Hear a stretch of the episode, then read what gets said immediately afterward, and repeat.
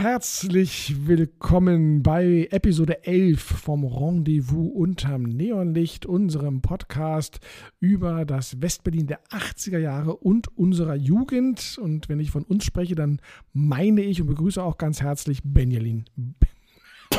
Wendelin. Wendelin, Wendelin und Wum. Töke.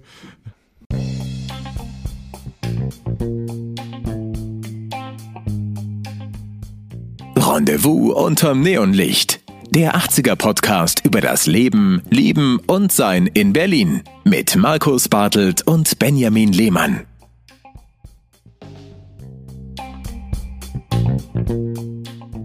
Und wenn ich davon spreche, dass wir in den ähm, 80er Jahren in Westberlin jung gewesen sind, dann meine ich, und ich begrüße auch ganz herzlich Benjamin Lehmann, meinen lieben Mitmoderator. Und auf diese sehr musikalische Folge freut sich mit uns, mit euch, Markus Bartelt. Hallo Markus. Hallihallo. Und du hast es schon verraten, diese Folge ist musikalisch, Ja.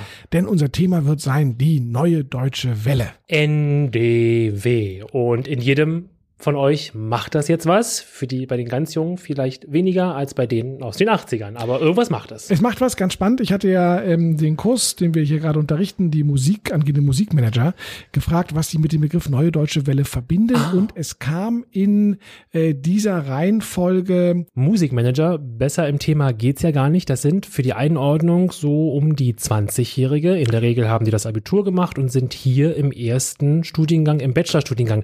Was konnten die denn sagen überhaupt zum Stichwort NDW? Äh, witzigerweise sind Namen gefallen wie Nena. Gut, das ist naheliegend Okay. und klar. Es ist aber auch ein Name gefallen wie Nina Hagen. Ach, okay. Und ähm, die tatsächlich nicht Neue Deutsche Welle ist, wenn man es mal so mit dem klassischen Verständnis jetzt aufnehmen. Wir werden gleich klären, was damit gemeint ist. Und es fiel der Begriff Kraftwerk. Und die sind eigentlich ganz weit weg von allem, was Neue Deutsche Welle ist. Ähm, natürlich kam auch noch der ein oder andere Begriff dazu, ähm, aber äh, dieses Spektrum von Dina Hagen über Kraftwerk bis zu Nena, äh, das ist das, was sich heute in den Köpfen abspielt. Ich glaube, wenn man sich anhören würde, würde denen wesentlich mehr einfallen. Die Frage ist nur unter dem Label Neue Deutsche Welle. Denn ähm, die Musik, die wir damals gehört haben, die damals in den Hitparaden waren, das sind Evergreens, das sind Klassiker. Die laufen heute noch auf jeder Après-Ski-Party oder auf jeder Ballermann-Party, weil man sie so wunderbar mitsingen kann und Spaß haben kann und man hat die Texte im Kopf und es sind einfach Stimmungsmacher, die wir dort haben. Wollte ich gerade sagen, das sind halt wirklich Stimmungsgaranten fast. Also jeder kennt den, den Moment, wenn irgendwie was aus der Zeit kommt, neue deutsche Welle kommt, dann ist in der Regel die Tanzfläche vielleicht an dem Abend sogar das erste Mal voll und dann entwickelt sich irgendwie so eine Partydynamik, zumindest bei den Hauspartys mit AU. Also zu Hause ist das meine Erfahrung, dass äh, es dann losgehen kann. Wenn es den Kirschlikör bei Familie Lehmann gibt. Die, genau. Oh ja, Kirschlikör ist ja sehr schön. Ähm, nein, was glaube ich auch ganz wichtig ist in dem Zusammenhang, wenn wir über die neue deutsche Welle reden, ähm, um das nochmal auch klar zu machen, deutsche Musik vor der neuen deutsche Welle, also in den 70er Jahren, ähm, war hauptsächlich eines, nämlich Schlager.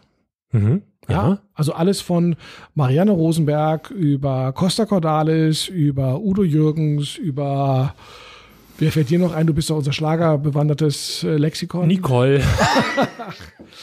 Man nennt Benjamin Lehmann auch das Sch Schlagerpedia im Grunde Ja, genommen. ich bin Schlagerpedia. Ja. Soll ich dich abhalten vom Singen oder möchtest du? Nee, halt mich lieber ab. Bei, Gut. bei der NDW bin ich nicht ganz so textfest, obwohl bei so Ja, zwei, aber- drei aber, Stücken aber die geht's schon. so, er ja, gehört zu mir wie mein Name an der Tür, das müsste doch von Da den bin ich Lippen absolut gehen. textfest. Von den Lippen perlen wie Ja. nichts Zweites. absolut, absolut. Da kann ich mich auch kaum zurückhalten, den Schlagerabend zu machen. Also ja. Juliane Werding äh, fällt mir noch ein, äh, gab es Gan Bata Illich. Bartler Illich. Bata Illich, ja, ja. natürlich. Ähm, Karel Gott. Gerade verstorben, Karel Gott, verstorben. Gott hab ihn selig. Ähm, nein, also das war deutsche Schlagermusik. Das lief im Radio, wenn man Radio gehört hat, und es lief auch im Fernsehen, wenn man die Hitparade geguckt hat, Dieter Thomas Z und das ZDF. DF. Ja, ganz klassisch. Ähm, und der, die Steigerung von dieser Schlagermusik, die man auch mitsingen konnte, die auch Cindy und Bert übrigens auch noch zu nennen, ja, immer wieder sonntags Kommt die Erinnerung. Ich an zu singen, du steigst sofort ein, ich liebe das. Ähm, nein, und die, die, die Steigerung davon war im Grunde genommen das Eindeutschen englischer Erfolgstitel. Das heißt, man hatte die englische Musik, äh, die Melodie im Ohr und im Kopf, aber man hat einen deutschen Text raufgeknallt, der mal mehr, mal minder eng am Original dran war. Ich erinnere an Olivia Newton-John und John Travolta aus Grease, You're the One That I Want. Und da haben dann Didi Hallerforden und Helga Feddersen Du die Wanne ist voll draus gemacht, was aber trotzdem sehr, sehr erfolgreich war. Das ist heute aber dann schon wirklich Special Interest. Ja, ne? das ja, ist schon gut, aber, schwer zu hören, aber so auf der Party, klar, wenn das kommt, hat man Bilder auf jeden ja, Fall. Tür an Tür mit Alice, Ja. ja, also die Mhm. Smoky-Hits, die dann am, oder eben auch am ähm, Erdbeereis zum Frühstück, Himbeereis zum Frühstück. Himbeereis zum. Frühstück, Himbeereis ja. zum Frühstück. Also, das waren alles englische erfolgreiche Titel. Ich glaube auch, auch Blondie, Heart of Glass wurde Herz aus Glas, wurde auch nachgesungen. Stimmt. Und diese Dinger liefen dann nicht nur in der Hitparade, sondern die liefen dann tatsächlich auch bei Ilja Richter und bei Licht aus Spot an Disco. Mhm. Und ähm, aber damit erschöpfte sich deutsche deutschsprachige Musik im Grunde genommen. Ja, Hitparade war immer sehr schön, dann kam immer die Einblendung unten für die Autogrammkarten und dann Das war eine enge Rotation. Roland Kaiser, glaube ich, den müssen wir da noch mit also reinnehmen. Roland Kaiser, Roger. Whittaker dürfen wir auch nicht vergessen. Albany.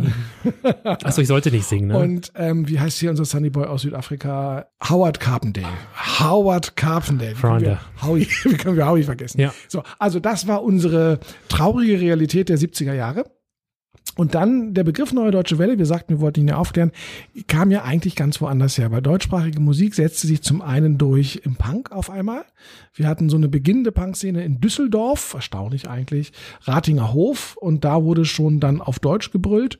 Und ähm, wir hatten aus England Anfang der 80er Jahre rüberschwappend New Wave und New Wave war ja mit, mit Neon und auch mit, mit Kalt ähm, und da gab es dann auch so deutsche Bands, die man mit dem Begriff New Wave durchaus hätte belabeln können. Das war sowas wie Ideal zum Beispiel, die Neon Babys, Interzone, Malaria, also gerade Ideal mit Berlin und blaue Augen.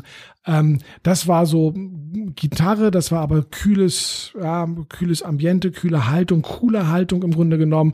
Es ging schon los, dass es auch elektronisch war, das heißt, der Synthesizer spielte eine Rolle, aber die Texte waren jetzt noch nicht knödelig, blödelig.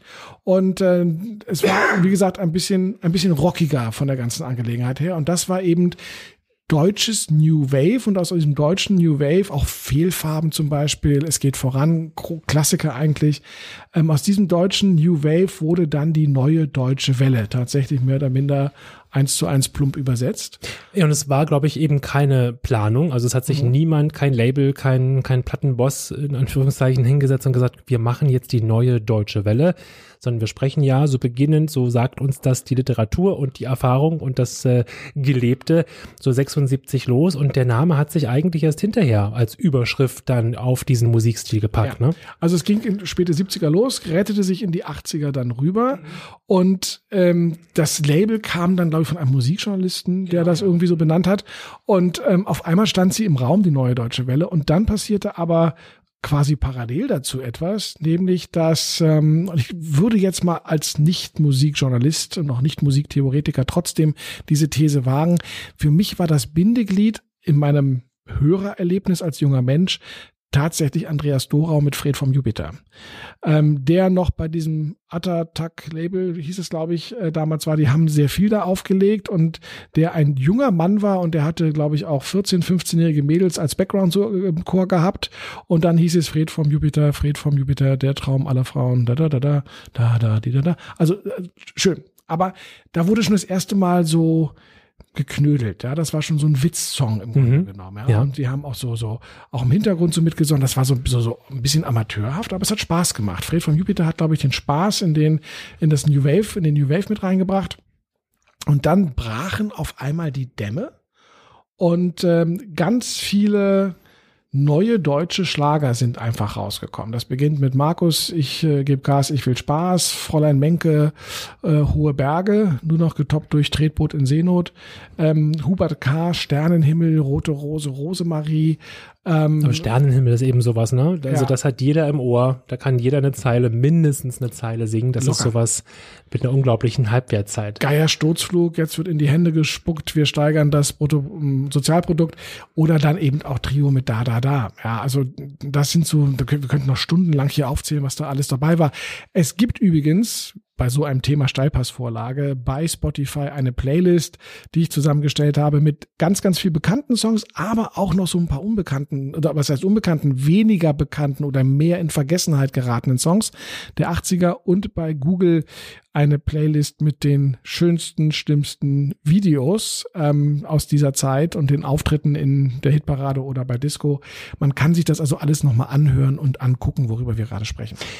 Ich finde ganz witzig, in der Recherche, wir sind ja eben beides keine Musikjournalisten, mhm. keine Musikhistoriker, aber wir haben natürlich gelesen in der Vorbereitung auch zu dieser Folge, haben eigene Erlebnisse. Jetzt haben wir gerade gesagt, das ging dann so ins Blödeln. Das war dann so die ersten Texte, die auch mit mehr als einem Augenzwinkern mitzusingen waren. Das ein wichtiger Bestandteil der neuen deutschen Welle in den Anfangszeiten vor allem aber auch die bildende Kunst war. Also ja. wenn man dann auch noch mal auf Bühnenbilder schaut, ähm, in der Anfangszeit, dann war das eben auch genau das. Da war moderne Kunst dabei da war Kunst und die Veranstaltungsorte wurden von Künstlern geführt, die ersten wichtigen, sowas wie der Ratinger Hof, ja. ähm, zeitweise das SO 36, das jeweils äh, von Künstlern beheimatet geführt war, die sich die Musik da reingeholt haben, weil sie das als eine ganz ideale Verbindung zu ihrer Kunst, ja. zu ihrer bildenden Kunst fühlten und das so als Ausdruck äh, mit dazugenommen haben. Das Musikbett finde ich ganz interessant, dass das sozusagen erst einmal von der Ausgangslage her mit Anspruch, mit Kunst zu sehen ist und dann ist das abgerutscht, ohne es zu werden, äh, nicht in den Abgrund, sondern in diese blöde Witzecke gekommen. Ja. Also ich glaube, dass, dass, der, dass die Kunst das entdeckt hat, war auch die Deutschsprachigkeit. Also man konnte auf einmal Deutsch über Befindlichkeiten singen, was vielleicht vorher jenseits der Schlagerwelt gar nicht möglich war, wo sich Rose immer auf Hose reimt. Und ähm, tatsächlich aus diesem entstand dann diese, diese neue deutsche Welle, wo dann auch die Plattenfirmen reagiert haben. Ähm, es gab ja, wie wir gleich im Interview noch etwas genauer hören werden, zu dem ich auch noch gleich was sagen werde, äh, den Berliner Senatsrock-Wettbewerb, der mehrere Jahre stattgefunden hat, wo Bands also ihre Bänder einschicken konnten und dann haben sie tatsächlich die Single-Produktion gewonnen und auch da ging es ums Deutschsprachige mit einem Schwerpunkt. Ähm, viele Bands haben gewonnen, auch die Ärzte haben den Senatsrock-Wettbewerb mal gewonnen, haben ihre erste Single da aufgelegt und ähm, das war auch so ein Katalysator letztendlich für diese Musikstadt Berlin, die wir bis heute auch noch sind. Also die, die, der Senat spielte da eine große Rolle mit seinen Ambitionen. Ähm, aber die Plattenfirmen haben dann schnell reagiert. Das heißt, als sie merkten, und es ging ja noch um Plattenverkäufe, dass eben ähm, ein Hubert K., dass ein Fräulein Menke, dass ein Markus ähm, gute Umsätze gebracht haben, hohe Verkaufszahlen gebracht haben, dann fing man an, immer mehr desgleichen zu machen. Diese Schlagerwelle und es ist nichts anderes als neuer deutscher Schlager gewesen, halt mit lustigen Texten, mit elektronischen Bestandteilen, ganz wichtig, dass man auf einmal der Synthesizer mitspielte. Trio mit Da Da Da, ohne diesen kleinen Casio wäre ja gar nicht zu denken gewesen. Ähm, hat eben die jungen Leute angesprochen und sie, diese jungen Leute haben diese Platten gekauft. Und ähm, sie währte ja nur sehr kurz diese Welle. Ja, 81 ging es eigentlich los, 83 war es wieder vorbei, weil dann auf einmal eine derartige Masse von, von Klonen auf den Markt geworfen worden ist, dass dann der Markt auch übersättigt war und die Leute konnten es einfach nicht mehr hören. Und es war ein echter Door-Opener, wenn wir nochmal in die Historie gucken, für deutschsprachige Künstler äh, wie Bab, die Ärzte, die Toten Hosen, ja. Herbert Grönemeyer natürlich, der das aber als Door-Opener, der einfach am Tisch einfach einen Termin bekommen hat, so äh, könnte man es vermutlich beschreiben, ja. um im Bild zu bleiben, und gesagt hat, Mensch, ich mache ernstzunehmende deutsche Musik mit interessanten Texten, hör dir das an die wurden vorher nicht angehört und somit ist das letztlich genau die Bewegung auch aus der Historie heraus, wo immer mehr gute teilweise bis heute überdauernde Grönemeyer, Bab, deutsche Künstler und Bands ihre Heimat gefunden haben. Und ähm, viele von denen sind später auch als Songschreiber, als Produzenten in den Markt gegangen ja, und haben bis heute eine wichtige, äh, wichtige Bedeutung. Man erinnere auch noch mal kurz an Heinz-Rudolf Kunze, der genau. ja als Liedermacher äh, am Klavier sitzend, äh, der singende Oberlehrer, ähm, Preise gewonnen hat, der schwere Mut und, und ähm, auf dann auf einmal mal einen Ausrutscher hatte mit ähm, Dein ist mein ganzes Herz, du bist mein Reim auf Schmerz. Und äh, ich glaube, also ich meine, er spielt den Song ja immer noch sehr gerne, verdient auch viel Geld damit, aber äh, dass er, glaube ich, rückblickend auf diesen Song festgenagelt ist, was nur einen ganz kleinen Aspekt seines Werkes wiedergibt, bringt ihm vielleicht auch so die ein oder andere schlaflose Nacht, die dann durch die Euro-Tantiemen wieder ausgeglichen wird. Aber auch ein Song, den man heute noch hören kann. Ja. Ich also gerade gesehen, es gab ja gerade eine 80er-Show, moderiert von Thomas Gottschalk, der hat da ihn gesungen, gemeinsam mit Nicole. Immer noch ein hörbarer Song. Toller Text, toller, äh, toller Beat, ja, also macht immer noch Spaß zu hören. Und wie gesagt, man kann sofort mitsingen. Also auch als ich jetzt die Playlist zusammengestellt habe, ich habe wirklich Dinge wiederentdeckt, die ich schon komplett vergessen hatte und, und wo ich mich sehr gefreut habe, sie wiederzuhören. Es gibt eben zu Klassiker auch Nena und ich habe jetzt ganz bewusst nicht 99 Luftballons da reingesetzt, ähm, sondern ähm, eher Leuchtturm und andere Songs,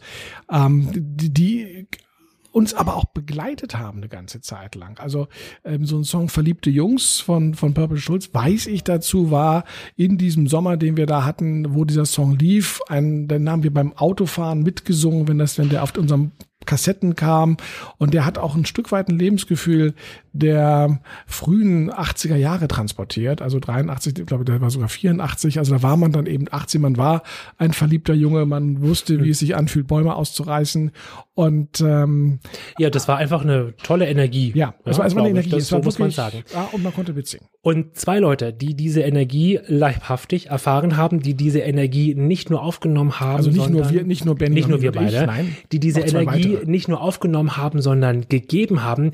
Mit zwei solchen Menschen aus dieser Zeit hast du ein tolles Gespräch geführt, Markus. Wer kommt zu dir ins Studio? Ja, ähm, ich habe ein Gespräch geführt mit Peter Hubert und Andreas Schwarz-Ruschinski. Ähm, Peter Hubert ist der Sänger von UKW und Lecky ist der Gitarrist von UKW gewesen. UKW ähm, eigentlich genauso eine Berliner Band der neuen deutschen Welle mit ihrem unvergessenen Hit Sommersprossen. Ich bin ja so verschossen in deine Sommersprossen äh, mit dem Prima Klima in Dima. Also auch da reimt sich alles, was ich ähm, zusammenreimen muss und zusammenreimen Was kann nicht bei drei auf dem was nicht Baum bei drei drauf war. Ähm, und äh, die waren damals Anfang Mitte 20 und ähm, haben diesen diesen Hit geschrieben, war eine richtige Band und äh, sie erzählen in dem Gespräch jetzt gleich, wie sie zusammengekommen sind, wie sie gestartet sind, wie sie die neue deutsche Welle erlebt haben und auch wie es danach für sie weitergegangen ist. Äh, sie sind der Musik ja treu geblieben und ich hatte da die große Freude vor einer Woche die beiden hier im Studio zu haben. Wie gesagt, du warst leider nicht dabei, du warst im fernen England und musstest dort arbeiten. Wir waren also nur zu dritt, aber sie haben uns viele Einblicke gegeben in diese Zeit damals. Freut euch auf dieses wirklich tolle Gespräch mit tollen Einblicken, mit ähm, humorvollen äh, Szenen und eben genau dem Lebensgefühl, das wir gerade versucht haben, ganz theoretisch abzubilden. Freut euch auf das Gespräch mit Markus und UKW. Und humorvollen Szenen. Ja, fand ich schon. Mir hat das Spaß Nein, nein, gemacht. ich, aber ich finde, ich finde, also humorvolle Szenen. Du hast, das ist, das ist so eine, also wenn du jemals dich zu- dich zum Bundespräsidenten aufstellen würdest, ich, Ja. würde, ich würde dich wählen. Du hast etwas Getragenes an dir. Ich nehme, ich nehme auch gerade so die Haltung an. Jetzt könnt ihr Ja. das leider nicht sehen, aber so eine Bundespräsidentenhaltung. Das hat was präsentiert, diese humorvollen Szenen, das finde ich äh, eine wunderschöne Beschreibung dafür. Ich würde mir noch überlegen, ob ich das rausschneide. Wenn ich es nicht rausschneide, dann lasse ich es genauso drin. Das heißt, ihr hört jetzt, dass ich darüber nachdenke, es rauszuschneiden. Ich glaube, das ist aber drin. Wir werden selbstreferenziell. Viel Spaß beim Nachhören des Interviews. Viel Vergnügen. Durch den Grunewald zum Badestrande. Wir beide radeln Hand in Hand. Die Havelberge auf und ab. Wie wir schon angekündigt haben, bin ich jetzt ganz allein, weil der liebe Benjamin ist in England hier im Studio und ich freue mich auf meine Gäste, die ich ganz herzlich begrüße, nämlich den äh, Peter Hubert und den Andreas Blecki Ruschinski. Schwarz-Roschinski, Schwarz genau. ja, den Andreas Schwarz, super. Andreas Schwarz-Ruschinski, Blecki genannt. Wir bleiben jetzt auch bei dem Blecki, dann haben wir das nämlich einmal hinter uns. Sänger und Gitarrist von UKW, einer klassischen neuen deutschen Wellband, die wir hatten mit ganz viel Spaß. Und äh, vor allen Dingen ganz bekannt für den Song Sommersprossen. Ich bin ja so verschossen in deine Sommersprossen mit der berühmt-berüchtigten Tina. Ich habe übrigens gelesen, dass du mit Tina bis heute noch verheiratet bist. Stimmt das, Peter? Ähm, verheiratet sind wir erst seit kurzem. Ah, aber tatsächlich. Aber also- wir, wir sind seit 47 Jahren ein Paar. Unglaublich. Ja, und hält immer noch aufgrund des Songs. Besten. Gut, also ein, ein Klassiker rausgekommen 1981. Ja. Ja, wenn ich mich recht entsinne, da war ich zarte 15, ihr Nee. werdet dementsprechend ein bisschen 82. älter. 82. Da war Anfang ich- Da war 82. ich zarte 16 damals. Ähm, gegründet habt ihr euch bereits 1979. Ja, als Ergebnis gab es dann relativ schnell die erste Single und ihr habt mitgemacht bei einem, was es damals noch gab, gibt es ja heute gar nicht mehr, dem Berliner Senatsrock-Wettbewerb. Wie war denn das eigentlich? Da hat der Senat gesagt, ähm, kommt her, liebe Bands, und äh, schickt ein Demo-Tape und es gab eine Jury und die hat dann entschieden oder musstet, musstet ihr vorspielen, aufspielen?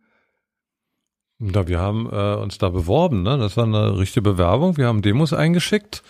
Und da, wie, ich weiß gar nicht, damals waren ja unheimlich viele Leute, die haben da mitgemacht. Weißt du, wie viele das waren? Das waren auch über hunderte Ja, Das waren, Bands. Oh Gott, ich habe irgendwo mal, ich glaube 120 Bands bei pro Jahr haben damit, also ne, ich meine, diese Demos waren ja immer meistens im Keller irgendwie mit zwei Mikros aufgenommen, dementsprechend klangen sie und dann hat man die da hingeschickt. Ich weiß nicht mehr, wie viel Titel man da einreichen musste. Na, ich glaube, drei Titel oder sowas, es war immer auf Kassette, ne? Genau, richtig, die schöne alte Kassette. Kassette, das ist genial. Genau, muss man vielleicht erklären, was eine Kassette ist. Ja, genau. so wie Telefonzelle, so ja, ja, genau. Also es klingt, klingt noch mit Band. mit Band. Genau. Genau, und wie, über wie viele Jahre ging der überhaupt? Das ging doch bestimmt vier, fünf Jahre oder sowas. Also ist ja schade, dass es heute sowas nicht mehr gibt. Ich Weil kann mich auch immer- ja, ja. erinnern, dass man damals den Gewinner des Berliner Senatsrock bewertet. Ich glaube, es gab nicht nur einen Gewinner, sondern es gab mehrere und der Preis zehn. ne? Und deshalb immer als Preis wurde dann ein Song von denen auch veröffentlicht und, und hergestellt und, und gepresst Hm. und war dann als Single, also als Kleinvariante der Vinylschallplatte, muss man ja auch nochmal erklären, was eine Single ist, Mhm. ähm, dann immer erhältlich. Und Die Bands haben, soweit ich mich erinnern kann, dann immer tausend Stück bekommen von diesen Genau. Singles und konnten die dann selber vertreiben. Ich weiß noch, wie wir durch die Plattenläden gezogen sind, um die dort sozusagen loszuwerden. Also, dass die die nehmen. Na, und ich weiß nicht mehr, wie das abrechnungsmäßig ging, aber wir sind, waren dann selber unterwegs und haben die sozusagen angeboten. Genau. Die warteten schon alle drauf. Die gritzten schon immer, wenn man so ein Paket einkam, weil wusste ich noch irgendwie in bestimmten Plattenläden so, ah ja, ihr seid ja, ja, ja, genau, Senatsrock-Wettbewerb. Da hat man da seine zehn Singles abgegeben oder so. Ja, ja. Und dann gab's auch noch ein Konzert jedes Jahr im Quartier Latin, also Quartier Latin in der Potsdamer Straße. Ähm, das bis heute ist da ähm, Wintergarten. Winter, der Wintergarten, ist doch Wintergarten, ja, genau. War eigentlich eine sehr schöne Konzerthalle. Ja, genau. Ähm, altes Kino, glaube ich, auch gewesen, was sie dann, dann gemacht haben. Und ähm, so wie sich ja tatsächlich viele Kinos ähm, auch Konzertbühnen waren in den, in den 80ern. Kann-Kino. Das, das kann Kino, ja, da kommen wir gleich drauf. Da habt ihr, glaube ich, auch gespielt dann. Aber wie, wie habt ihr euch, euch gefunden? Weil ähm, ihr seid ja immer Berliner Musiker gewesen, aber ihr kommt ja gar nicht alle aus Berlin. ja, also ich komme aus Berlin. Du kommst aus Düsseldorf, glaube ich. Naja, ähm, ich bin aber mit zehn nach Berlin gekommen. Ah, okay. Also war schon damals Ja. schon etwas länger hier. Unser Keyboarder äh, ähm, An, an, Andreas ist Berliner. an ist auch Berliner. Ja. Nur, ähm, und Thomas, der Schlagzeuger, war auch Berliner. Nur der Bassist, der kam aus Stuttgart. Wie, wie, wie so häufig. Ja, Ne? Bassist, ne? ja genau. ja. Per, Und per kann, Gerlach. kann, kanntet ihr von der Schule her oder, oder pri privat in der gleichen Gegend aufgewachsen und Freunde gewesen? Na, Also wir haben uns äh, in einer Kneipe kennengelernt, zur Linde. Also Das jetzt war, genau, Peter und ich.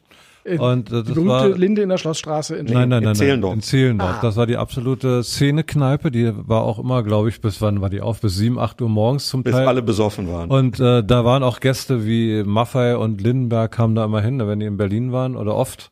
ja, die, Also habe ich was gehört. Ich habe sie nie gesehen, aber es wurde immer gesagt. Und der Peter Stärk, der sie betrieben hat, war ja auch ein begnadeter Bassist und ist er wahrscheinlich immer noch. Und ähm, da haben wir uns kennengelernt, aber ihr kennt euch ja aus der Schule, ne? Kochel und du, also Andreas. Also genau, Andreas, der Keyboarder, wir kannten uns, wir waren nicht auf derselben Schule, aber das ich, also ich glaube, die Connection ging so, dass wir au- auch Zehlendorfer Szene war, so Musikszene, Musikerszene schon. Außerdem hatte meine Tina bei seiner Mutter Flötenunterricht. Ach. Ne, die war halt, sie war halt auch Musikerin Ja. ähm, und und so gab's diese Connection. Ne? Und wie gesagt, was ne, Linde, das war so der, der, Treffpunkt für alle, die ähm, das Nachtleben mochten. Und wir haben ja unseren Kiez damals da kaum verlassen. Ne? Wir waren in Zehlendorf, das war unsere unser Bereich, wo wir uns bewegt haben, wo wir Partys gemacht haben und so weiter. Und die Linde war immer der Treffpunkt mh, ne? und und Kontaktpunkt, wo man hinging. Ne?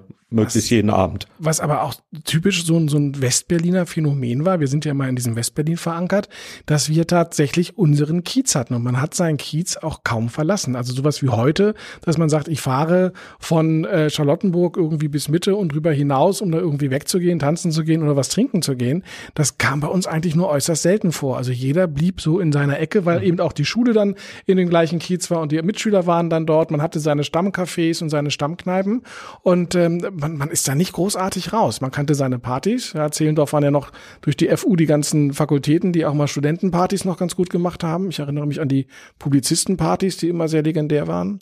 Naja, das war bei uns ja die Zeit vorher. Da waren wir noch Sch Schüler, ne? Also Da sind die ja. Schüler aber auch schon hingegangen und haben Ja. uns da reingeschmuggelt. Äh, Wir hatten ja immer, dadurch Zehlendorf ist ja nun ein äh, Villen, Villen, also in, in Teilen oder in nicht unerheblichen Teilen Villenbezirk. Ja, und ähm, da waren viele Schul Schulkameraden, jedenfalls aus meiner Klasse, die hatten alle die, die Eltern eigene Häuser, wo dann abends dann in den Kellern und so die Partys stattfanden. Ja, also da musste man eigentlich nicht weit ziehen ähm, oder weit fahren, um am Wochenende irgendwo Spaß zu haben. Spaß, ja. Es gab auch die ganzen Jugendhäuser. Haus der Jugend, weiß ich noch, dann Thielallee war ja auch das Ding, der Noteingang, das größere oben, da gab es immer irgendwelche Festivals, wo irgendwie Und acht Bands Studentendorf. gespielt haben. Ja, Studentendorf, natürlich. Club Ganz 18 wichtig. gibt's immer noch, ja, ja. 18 Studenten. Persiko. Persiko. Legendäres Getränk. Kann man auch noch was zu erzählen. Gibt Genau, es unsere in, interessanten Trinkspiele. in, in, in Rixdorf, da gibt es ja diese, diese eine Likörfabrik, die da ist, die stellen auch noch Persiko her. Das kann man, äh, Ja, beim ja. Rixdorfer Weihnachtsmarkt, der jetzt auch ja bald wieder kommt, Ah, ja. äh, kann man Persiko verkosten, wer es noch nicht gekostet hat. Naja, Ähm, wir- kennen es. ich Wir brauchen gut, nicht mehr. gut dran, gut dran erinnern. Also gut, ihr, ihr kanntet euch alle, ihr wart befreundet und ähm, es war die erste Band, die man gemeinsam gemacht hat, oder habt ihr schon vorher so ein bisschen Na, UKW ist ja eigentlich aus Mighty Little and the Earthshaker so ein bisschen entstanden, Ja. oder? Das war ja, da gab es vorher auch andere, also andere Besetzungen. Das war nicht die, die erste Besetzung, die wir jetzt, na, also die, womit UKW dann bekannt geworden ist. Ne? Ich weiß gar nicht mehr, den Schlagzeuger, den habe ich in der Diskothek ähm, am Adenauer Platz, da oben, wie hieß die nochmal? Das Ja, noch? ja, äh, ja, da waren wir immer, wie hieß denn das Ding? Ja, Adenauer Ecke Ja, ja. Kudam. Da oh, gab's eine Disco. Da habe ich den unseren Schlagzeuger war, es, kennengelernt. es, es hieß Super- mal zwischenzeitlich- Superfly. Superfly. Zigzag Superfly. hieß sie auch Superfly, zwischendurch. ja, Superfly, Superfly, super, genau. genau, genau, richtig. Da habe ich unseren Schlagzeuger kennengelernt, eben so im Gespräch durch Zufall. Und ich weiß gar nicht, wie Per dazu gestoßen ist, der Bassist. Vielleicht über eine Anzeige. Den, den haben wir über eine Anzeige, genau. Anzeige, dass wir einen Bassisten brauchen. So, aber vor, äh, die, es gab vorher schon unterschiedliche Besetzungen ähm, und äh, eben, was du sagst, hervorgegangen ist sie aus einer Band, wo ich auch dabei war. Das war so eine Chaotentruppe von, ich weiß nicht, wechselnden Besetzungen zwischen 10 und 20 Leuten, die immer dabei waren. So, ne, und wir haben ähm, im Grunde genommen Zappa, Zappa-Musik auf Deutsch gemacht. Wir haben also Zappa-Titel genommen, deutsche Texte dazu geschrieben und dann Ähnliches selber ver verwurstelt. Das war ziemlich dilettantisch teilweise, weil manche waren gute Musiker, also manche waren Musiker, aber ein anderer Teil, die konnten auch äh, kein Instrument spielen, ne, aber wurden dann verdonnert, jetzt Saxophon zu spielen und so. Also Das und ist ja noch eine Punk-Attitüde eigentlich. Ne? ja, ja, das war und mit, also wir haben ein, also wir, unsere Welttournee, da gibt's ein Plakat noch, ähm, was ich habe, unsere Welttournee 1974 oder so bestand aus Spandau, Kantkino und Studentendorf in Zehlendorf. Naja, genau. Mehr Auftritte hatten wir, glaube ich, nicht. Ja, das ist die Welt für einen damals gewesen. Genau, und da draus hervor ist dann im Grunde im UKW entstanden. Und ähm, wie kamt ihr dann dazu zu sagen, okay, wir wir machen jetzt erst also erstmal lustige Texte, man hat ja vorher dann Sepper vertont und auch die diese andere Musik, die ja auch ein bisschen frisch war, sie war immer noch so ein bisschen rockig, also die Gitarre war ja noch noch rockig da, aber sie war auch sehr sehr funky und sie wurde auf einmal auch elektronisch, der Synthesizer kam dazu, das war ja so der der Bruch alles zusammen, was ja aus dieser 70er Jahre heile Welt des Schlagers und der, der verdeutschten internationalen Hits. Und auf einmal kam ja diese Frische rein, die ja auch die Leute so begeistert hat letztendlich. Mhm. Naja, auf jeden Fall. Also ich meine, das war ja so ein Kick, den irgendwie alle Bands bekommen haben zu der Zeit. Ne? Das war ja irgendwie, das war ja, ich weiß nicht, wie, wie das hat sich ja wie so eine Ansteckung, wie so eine positive Krankheit, die irgendwie auf einmal geboomt ist in alle Richtungen. Und da gab's ja tausend, ja bestimmt oder hunderte von Bands, die auch nicht so bekannt waren, aber die einfach äh, dieses Ding, auf dieses Ding eingegangen sind halt, ne? Und Spaß war ja nun bei uns sowieso immer total dabei. Also wir hatten wirklich, äh, und wir waren ja auch fleißig, ne? Ich weiß noch, wie wir haben ja, bevor wir richtig erfolgreich waren, haben wir, glaube ich, ein paar Jahre, sechs Tage die Woche, sechs Stunden geübt mindestens. Ja, wir haben ne? wirklich jeden, Also also, wirklich jeden Abend Proberaum und üben, üben, üben. Ne, also das, das, ich habe jetzt letztens gerade äh, mal unseren Auftritt bei Rock Pop in Konzerts mir mal angeguckt, den ich habe als Mitschnitt. Ähm, also da sind fünf, fünf, fünf von, na, bei fünf Titel, die da ähm, auf so einem ähm, auf so einem Video äh, auf ähm, Kassette sind. Und ähm, ich muss sagen, wir waren echt gut live. Das war wirklich super gut eingespielt, das stimmte alles und so, weil wir einfach wirklich sehr viel geübt haben, bevor das dann, also wir waren keine, keine eben wie manchmal so kolportiert wurde, eine zusammengewürfelte Band von der Industrie und und na, und die können ja alle nicht spielen, das stimmt nicht, Ja. schlicht und ergreifend. Und nee, nee, da waren wir echt gut, ja. Also live waren auch viele Bands, sage ich mal, so diese rockigeren Bands, ne? Wie, wie hießen die nochmal hier aus Berlin ne, mit dem Annie, der auch leider verstorben Morgenrot. ist? Morgenrot und sowas, die ja nun richtig rockig sind. Die so sagten, na jetzt kommt diese Pop-UKW-Band und dann haben wir aber live doch echt abgerockt. Also Peter auf der Bühne ist dann irgendwie rumgerannt und von Türmen gesprungen, von den Sidefills und sonst was und wir haben richtig gerockt und die Und waren, du meine Güte, ihr seid ja eine richtige Band, das war aber sehr überraschend, ne? Und die waren, ja. ähm, will zu meinem Mikro zurück. ähm, war es denn so, dass, dass die Plattenfirmen irgendwie den Trend erkannt haben und sagten, hey, neue deutsche Welle geht gut, die Texte laufen gut, auf euch zugekommen sind oder musstet ihr Klinken putzen gehen und habt immer wieder mit den Plattenfirmen gesprochen und gesagt, hier, äh, hier sind wir, hier ist unsere erste Single, wir haben den Senatsrock-Wettbewerb gewonnen, ähm, macht doch was mit uns. Oder ist es so wie heute, wenn einmal was erkannt wird als Trend, dass alle sich draufstürzen und sagen, wir müssen jetzt auch einen Act haben, wir müssen auch jemanden haben, den wir in die Welle schicken können? Also ähm, das am Anfang haben die äh, wie immer oder wie meistens diese diesen Trend verschlafen. Ne? Also es war ja so, dass zum Beispiel wirklich ein sehr gutes Beispiel ist Ideal. Die hatten ähm, haben sozusagen Klinken geputzt, soweit also das ist meine Information, ähm, äh, sind haben dann bei einem kleinen Label einen Deal gekriegt und dann hat die Warner, Warner Chapel war das, glaube ich, ähm, die haben die dann für ganz viel Geld aus dem Vertrag rausgekauft. Wie sie merken, oh verdammt normal, da ist ja ein neuer Trend, damit können wir Geld verdienen.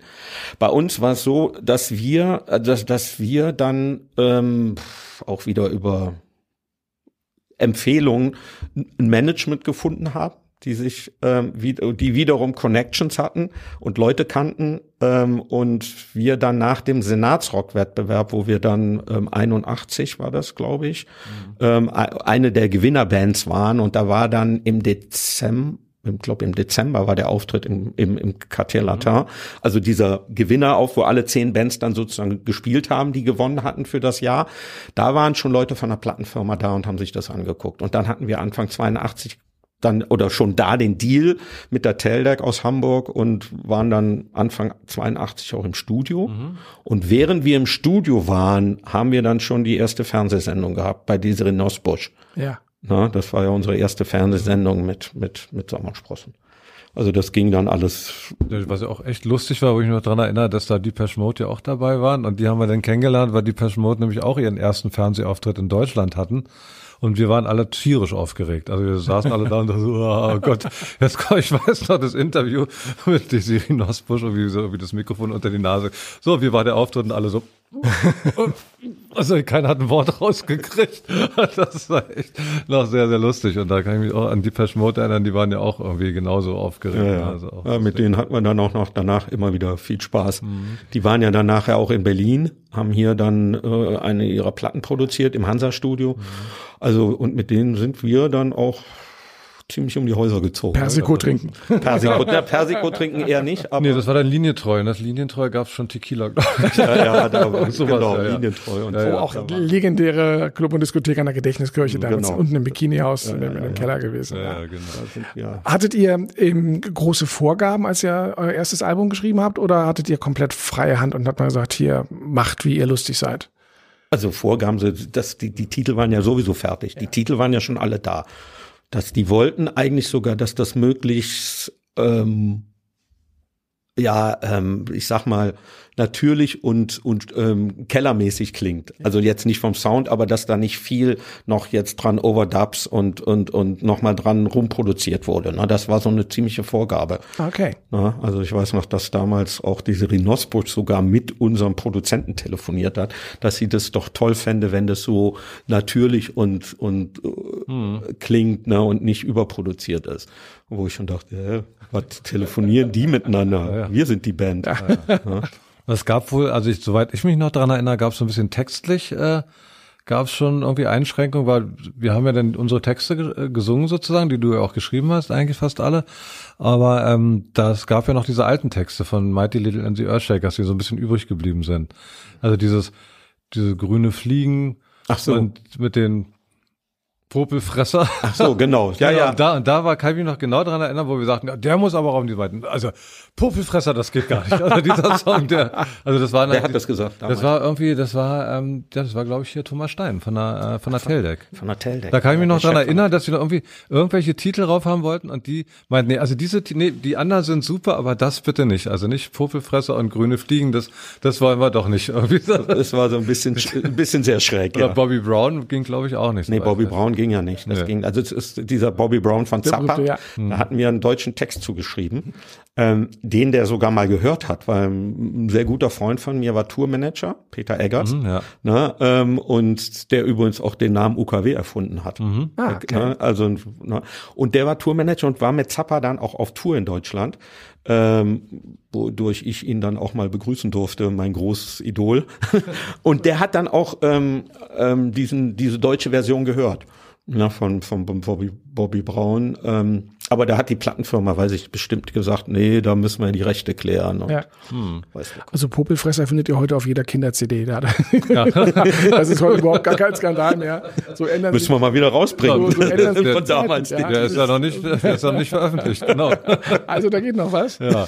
Ähm, so, und dann kam der große Knall und Sommersprossen und ihr wart auf einmal im Fernsehen und auf allen Bühnen und, und wie war das? War das jetzt einfach eine einzig große Party, die man da hatte oder ähm, war es einem zu anstrengend, dass man schon wieder bei Dieter Thomas Heck in der Hitparade war und ähm, also es gibt ja einen legendären auf, ein legendäres YouTube-Video, was ich dann auch in die Playlist reinstecke, wo man euch da sieht. Es ist, glaube ich, die Hitparade, weil dann kommen so junge Mädchen nach vorne und drücken euch dann so einzelne rote Rosen in die Hand und ähm, das ist ein ganz spaßiger Auftritt natürlich auch. Also man hat ja den Spaß angesehen. Ich glaube, wird auf einer auf einem Tennisschläger gespielt und ähm, hat die Schweißbänder an und ähm, Peter, ich glaube, man könnte dich sogar fast den Erfinder des Duckfaces nennen, weil dieses Zusammendrücken, ja und und die die Lippen rausdrücken und sowas alles, was ja dann okay. bei Instagram erst publike oder groß geworden ist, das hast du damals schon gemacht, ja. Also ich gar schaut, schaut euch das Video an, ihr seht den den Urvater des Duckfaces dann dort. Okay.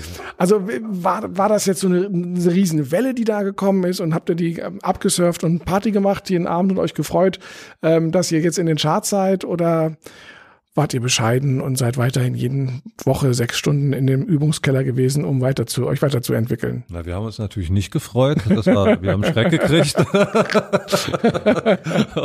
Ziemlich grauenhaft für uns. Nein, natürlich. Also ich meine, wir waren überrascht. Also als wir das erste Mal den Song, ich weiß noch, wo haben wir den irgendwie im Radio gehört? Und das war natürlich ein Wahnsinn. Jetzt, ey, guck mal, unser Song, hör mal, hör mal, hör mal, unser Song im Radio. Das ist ein super Erlebnis. Das erste Mal einen eigenen Song im Radio zu hören, ist natürlich Wahnsinn. Das ist also, wie alt wir auch dann da waren in dem Alter und dann, boah, das ist Anfang, unglaublich. 20. Ja, ja. Also, So.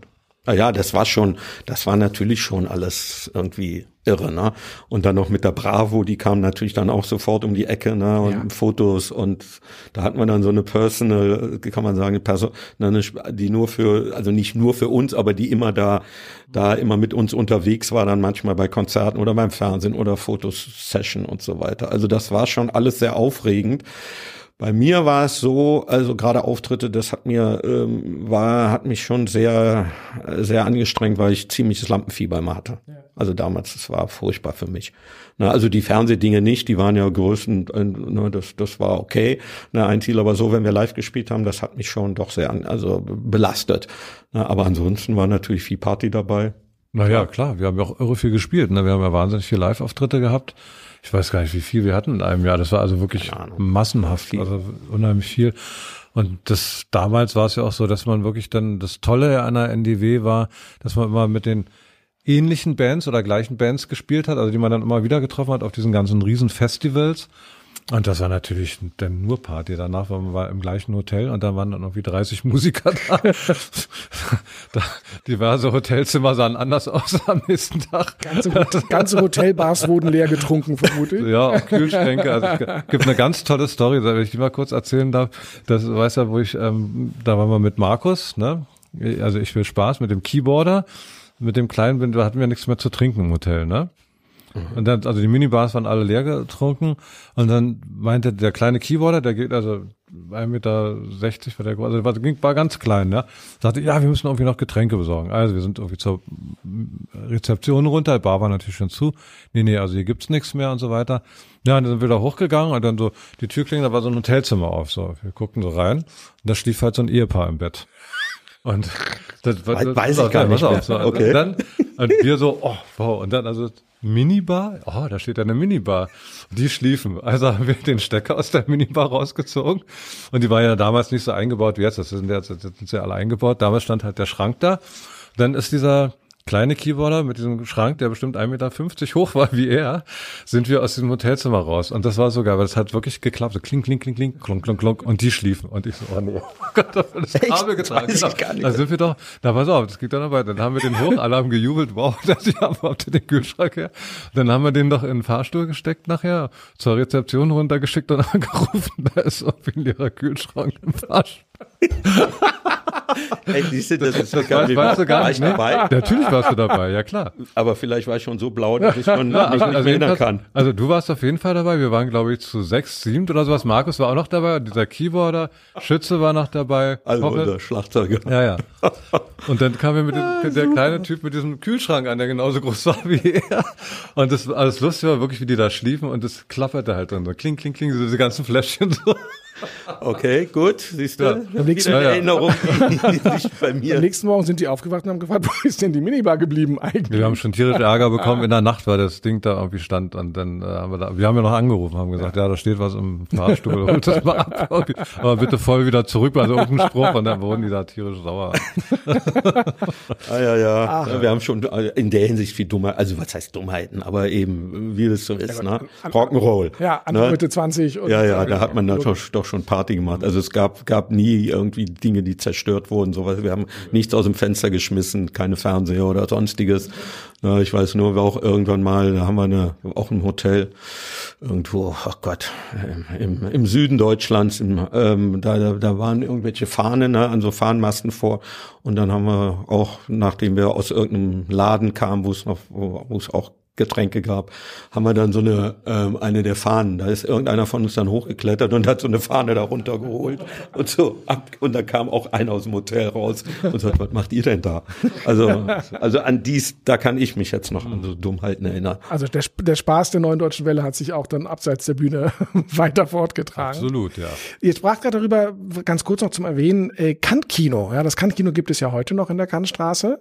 Äh, sieht ein bisschen anders aus als damals, aber ich kann mich erinnern, es gab Konzerte im Kantkino. Ich habe zum Beispiel das erste Konzert von Duran Duran gesehen. Die sind tatsächlich auch im Kantkino aufgetreten. Police zum Beispiel, Ähm, ACDC, ja, ja, also- erstes ACDC-Konzert in Berlin. Man muss sich das vorstellen, ich glaube, die haben den Vorbau gar nicht mehr, aber man hatte dann vor der Leinwand so nicht viel Bühne gehabt. Das waren so, ja, drei Meter vier, vielleicht. ein bisschen mehr. bisschen mehr. Ja, ja, ja, ja. Aber so, dass man, also dass eine Band halbwegs hinpasste mit dem Schlagzeug im Hintergrund und dann gab es da auch, Konzer- ganz ungewöhnlich eigentlich, aber es gab dort Konzerte. Ja, ja. Und da seid ihr auch aufgetreten dann.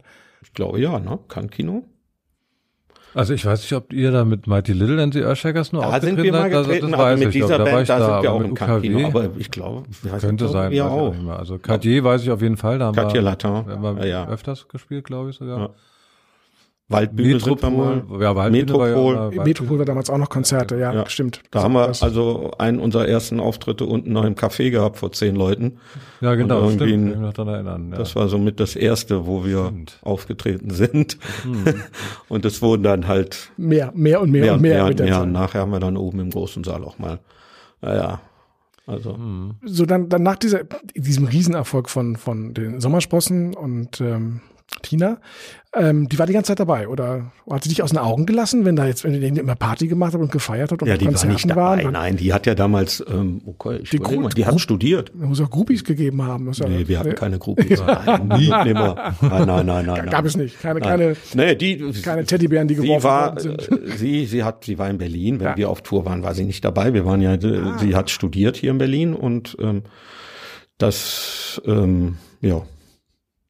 Na, wir hatten doch weit über 100 Auftritte im Jahr zum Teil. Ja, ich das glaube, war diesem- damals- der Hochzeit. gerade 82, ja, Also ich glaube, wenn nicht sogar viel. 150, ich weiß nicht, das ist eine wahnsinnige. Wir waren immer unterwegs. Also ganz viel. Also entweder diese ganzen Fernsehsachen, dann Mhm.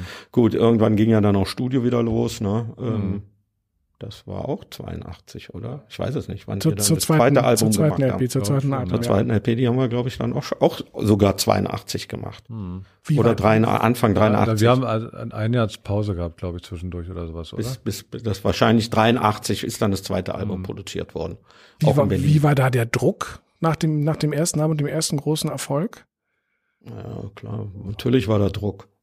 Logisch, klar. Man musste ja dann auch mal wieder aus diesem ständig unterwegs sein, ne? mal wieder dahin kommen und sagen, okay, jetzt müssen wir uns mal wieder ins, ins, ins Studio bege äh, in den Übungsraum begeben und, und Titel schreiben und, und proben und so weiter und so weiter. Das war aber auch schon größer produziert, das zweite Album. Ja. Da war dann schon mehr dabei. Ja, das war geschliffener als das erste, wo es sagte, sollte noch ein bisschen nach Keller klingen und, und authentisch.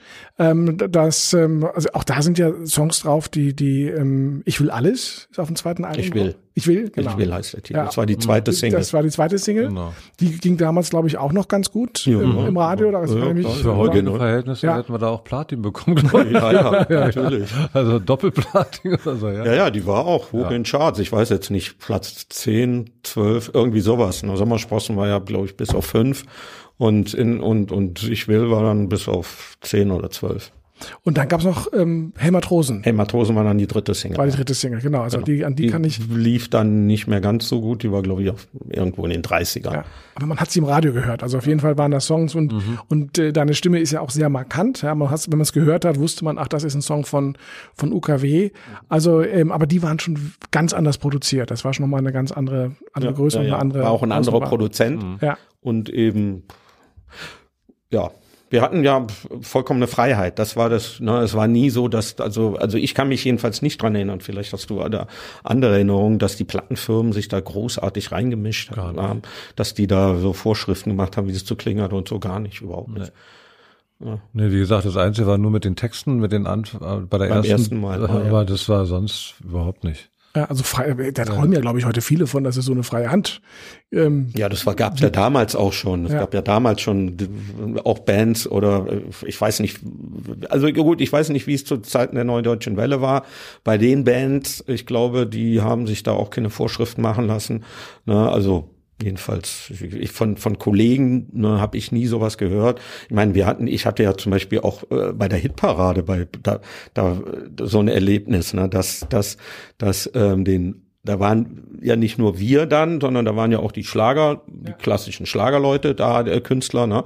Ähm, und denen hat man vorgeschrieben, was sie anzuziehen haben in der Sendung, Wahnsinn. ne? Von der Redak- Redaktion. Das hätten sie sich bei uns mal trauen sollen. Ja. Ihr wart die Jungwilden sozusagen, wo man sagte, jetzt wird, jetzt wird aufgemischt, ja, von der Musik her und eben auch, wir lassen uns nichts sagen und ähm, haben unseren Spaß auf der Bühne. Also das sieht man ja Genau. bei allem, was man so sehen kann bei YouTube an, dass äh, auch Markus oder ähm, die hatten alle wahnsinnig Spaß. Die haben sich richtig schön ausgelebt. Aber die, die Welle selber war ja dann auch verhältnismäßig kurz. Also es gab, jeder hat so zwei Hits gehabt im Grunde genommen Zwei, und dann zwei bis drei. zwei bis drei und, ja. ja. und dann, dann läpperte das aber so schnell, wie sie gekommen war, auch wieder aus. Manche haben sich, hatten wir im Vorgespräch gesagt, so ein bisschen, so ein bisschen länger gehalten. Also Lena später gestartet, lange gehalten. Aus, dem, aus Trio da, da, da ist dann Stefan Remmler geworden, der dann noch alles hat die Ende nur die Wurst hat zwei ähm, gebracht hat. Also so ein bisschen ging es ja dann weiter. Wie ging es bei euch weiter? Ja, also äh, gut, ich habe dann danach bin ich dann bei den Asawans Nee, eingestiegen. ganz kurz, also aber das noch, war, noch, das sind war, wir, noch sind wir aber, in der UKW, das heißt, ja, ja, ähm, genau, also irgendwann habt danach- ihr euch aufgelöst dann. Ja. Dann war, dann war Schluss. 83, ne? Ende 83. Ende 83. Da wollten wir noch irgendwie was machen, aber das äh, ging dann auch irgendwie. Also es fing, glaube ich, damit an, dass unser Bassist ausgestiegen ist. Der hat uns irgendwann mal, weiß ich noch, äh, sozusagen mitgeteilt in vorversammelter Runde, dass er mm, nicht mehr mitmachen will. Dass er da keinen Bock mehr drauf hat und musikalisch was anderes machen will und so. Und ich glaube, das war so ein bisschen die Initialzündung. Wir haben dann noch mal mit, ich weiß noch, es gibt Fotos, wo wir noch mal für ein SFB irgendwie in der Deutschlandhalle gab es eine große Veranstaltung, wo wir noch mal aufgetreten sind. Da war dann ein anderer Bassist schon dabei. Aber das, irgendwie war dann die Luft raus. Ich glaube, das war auch diese zwei, zwei Jahre, die waren auch extrem anstrengend für alle. Na klar. Ne? Und ich glaube, irgendwie war es dann so, dass alle sagten, oh nee, jetzt mal, jetzt mal was anderes so. Ne? Aber das war nicht für uns so, wie ich es in Erinnerung habe, dass wir sagten, oh, jetzt ist die Welle vorbei, jetzt hören wir auch auf. Die, das war ja nicht so in dieser. Ne? Es fing zwar dann schon an, dass es so Gegenwind gab, auch aus den Medien, ne? oh, was für Texte so, also jetzt aus der schreibenden Zunft, ne? die dann also wieder das, ne? Das Feuilleton. das Feuilleton, die dann sozusagen die Hochkultur hochgehalten haben und haben gesagt, das ist doch alles, ne? Untergang des Abendlandes. So diese Texte. ungefähr jetzt mal ein bisschen übertrieben, ne? Aber ähm, das war jedenfalls, da gab es dann immer mehr auch so in der Hinsicht Gegenwind, aber das ist nicht der Grund gewesen. Das ist also das, das will ich jetzt nicht auf, auf, auf da irgendwie in diese Richtung schieben. Aber es ist das, das Spannende ist ja immer, dass ähm, auch mit den, mit den Studenten zum Beispiel spricht. Es gab ja dann viel, viel später die Diskussion um die Quote im Radio, also deutsche Musik, deutsche Texte, ähm, äh, die hat sich ja damals nicht gestellt. Ja, sondern das war einfach da und äh, es wurde dann auch wieder ein bisschen weniger Deutsch gesungen im Radio. Dann, dann hat man wirklich diese, diese zwei Jahre gehabt mit vielen deutschen Texten und dann wurde es wieder ganz stark Englisch. Ja, und dann war das wieder lastig und es gab dann so ein paar Spitzen. Wie gesagt, wir hatten auch gesagt, Heinz-Rudolf Kunze, ist mein ganzes Herz. Also punktuell kam das ja dann immer wieder, dass man so ein deutscher Hit da war. Ja, Aber en- genau. die, die, die Masse an, an, auch an, an guten deutschen Songs, die wir jetzt ja im Radio hören können, wo immer wieder auf was gespielt wird, daran war ja noch nicht zu denken in, in der Zeit, Mitte, Ende der 80er Jahre. Ja, es kam dann, ich, ich- also ich sag, habe jetzt so einen etwas mm, abfälligeren, aber das ist jetzt nicht ernst gemeint, sondern mehr Spaß. Da gab, kam dann so ein bisschen die Betroffenheitsabteilung. Ja. Ne, die dann, ne, wo, die, ne, so wie Ja. man sich deutsche Musik in, in der Regel gerne vorstellt, es ist immer alles schrecklich Der schwere Mut. und schwer, ne, so, ne. Aber ähm, so die ganze Spaßabteilung, die war vorbei. Ne. Das heißt, ähm, 83 getrennt, dann kam der große Katzenjammer oder habt ihr gesagt, okay, dann machen wir was anderes? Ja, wir haben Also alle, bei- bei- wir, haben doch auch zu, ein paar Songs noch geschrieben, die haben wir zwar nicht rausgebracht, oder? Wurde irgendwas mal veröffentlicht? Glaube ich nicht, aber wir haben immer weiter Musik gemacht halt dann auch, auch zusammen halt noch untereinander und Ja, aber dann irgendwann ja, hat auch jeder dann, ne, du hast ja dann The Other Ones, ja, ne, ähm, das war bei, ne, bei dir ja dann, ja. Wurde, Ja, es, wurde, es, wurde es Englisch mit dem mit The Ja, Other ja, Ones? ja, mit, genau, das wurde Englisch, aber auch Native Speaking sozusagen, also waren ja drei Australier in der Band. Ja. Und mit einem großen Hit auf jeden Fall 1986, Another Holiday. Genau, ja. Ja, den, den kennt man ja auch, also meine Generation kennt den auch noch. Das war, da hat man auch mitgesungen und einem drum und dran und ähm, war ein großes Vergnügen. Das ging aber auch zwei Jahre. Zwei, Naja, also nicht ganz zwei- so schlimm, sage ich jetzt sind- mal in sind, Anführungsstrichen, veröffentlicht wie bei ne? UKW. Also wir haben auch viel geprobt, wir Ja. waren auch, auch eine super Band, also tolle Musiker dabei, die auch richtig, also wir haben uns zusammengefunden. Also eigentlich der Motor war Alf. Das ist auch jetzt einer meiner besten Freunde, also wir sehen uns auch mindestens einmal die Woche. Und äh, mit Janie auch halt, also die Sängerin, der Johnny, der Zwillingsbruder von Janie und der kleine Bruder von Alf, drei Geschwister, ähm, der wohnt jetzt auf Gran Canaria, macht Filmmusik, sehr erfolgreich. Und wir haben damals halt äh, mit Hoffmann gespielt, das war der Schlagzeuger, der hat, ähm, was hat denn der produziert? Der war auch, der war schon damals Produzent von den Ärzten und hat äh, wahnsinnig viel Sachen gemacht. Also der hat so eine Underground-Band, da habe ich den Namen jetzt vergessen, mitgespielt. Hat ein Riesenstudio, Preußentonstudio. Das war schon richtig mit, also ein amtliches Studio mit riesen Mischpult und Aufnahmeraum und sonst was. Und das hat jetzt ein Freund von mir, Tommy Hein, am Hermannplatz übernommen. Und ähm, dann hatten wir, äh, ja, und das war eine sehr, unser Keyboarder, der auch jetzt dabei sein wird, wenn wir noch was machen, äh, Stefan Gottwald. Und das waren auch sehr, sehr gute Musiker, also eine richtig gute Band. Und die hat Alf eigentlich so zusammengesucht. Und wir haben es gefunden.